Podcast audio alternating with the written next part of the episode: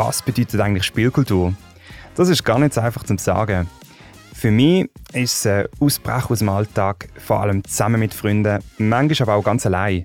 Ein Mix aus analog und digital, ein Teile von einer Leidenschaft und einem Hobby, wo mich eigentlich schon seit meiner Kindheit begleitet und praktisch von tollen Moment. Du hörst es vielleicht raus, es gibt nicht die eine Bedeutung dafür. Was ist für dich Spielkultur?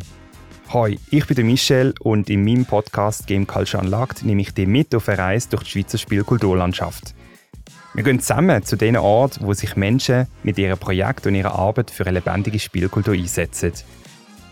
Übrigens, Bildmaterial zu jeder Folge gibt es auf dem Instagram-Kanal at GameCultureUnlocked oder auf der Homepage gamecultureunlocked.ch.